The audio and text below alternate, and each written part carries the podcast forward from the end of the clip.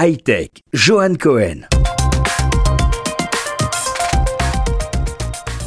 L'héritage de la high-tech israélienne a commencé il y a plusieurs décennies par une équipe emblématique de femmes et d'hommes israéliens.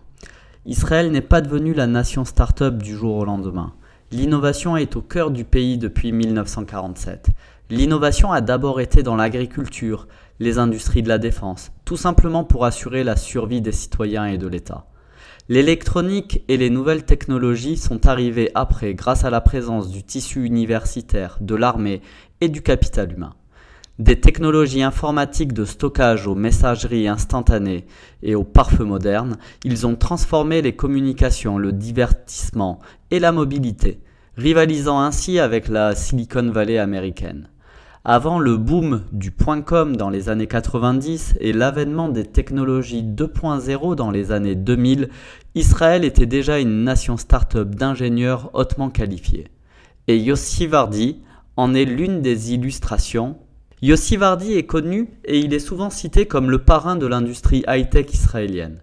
Il est l'un des premiers entrepreneurs high-tech d'Israël et l'ambassadeur officieux de la haute technologie sur la scène israélienne. L'une des réussites et les plus spectaculaires, c'est Mirabilis, à l'origine de ICQ, le fameux système de messagerie instantanée et de visioconférence.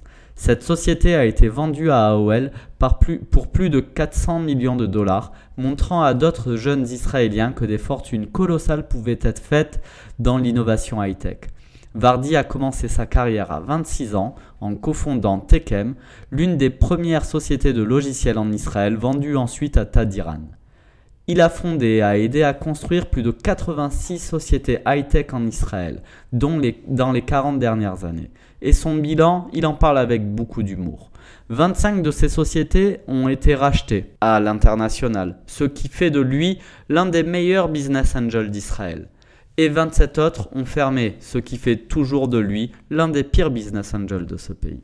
N'hésitez pas à prolonger cette chronique en visionnant l'excellent Yossi Vardi lors de son passage au TEDx. Merci à vous et à très bientôt.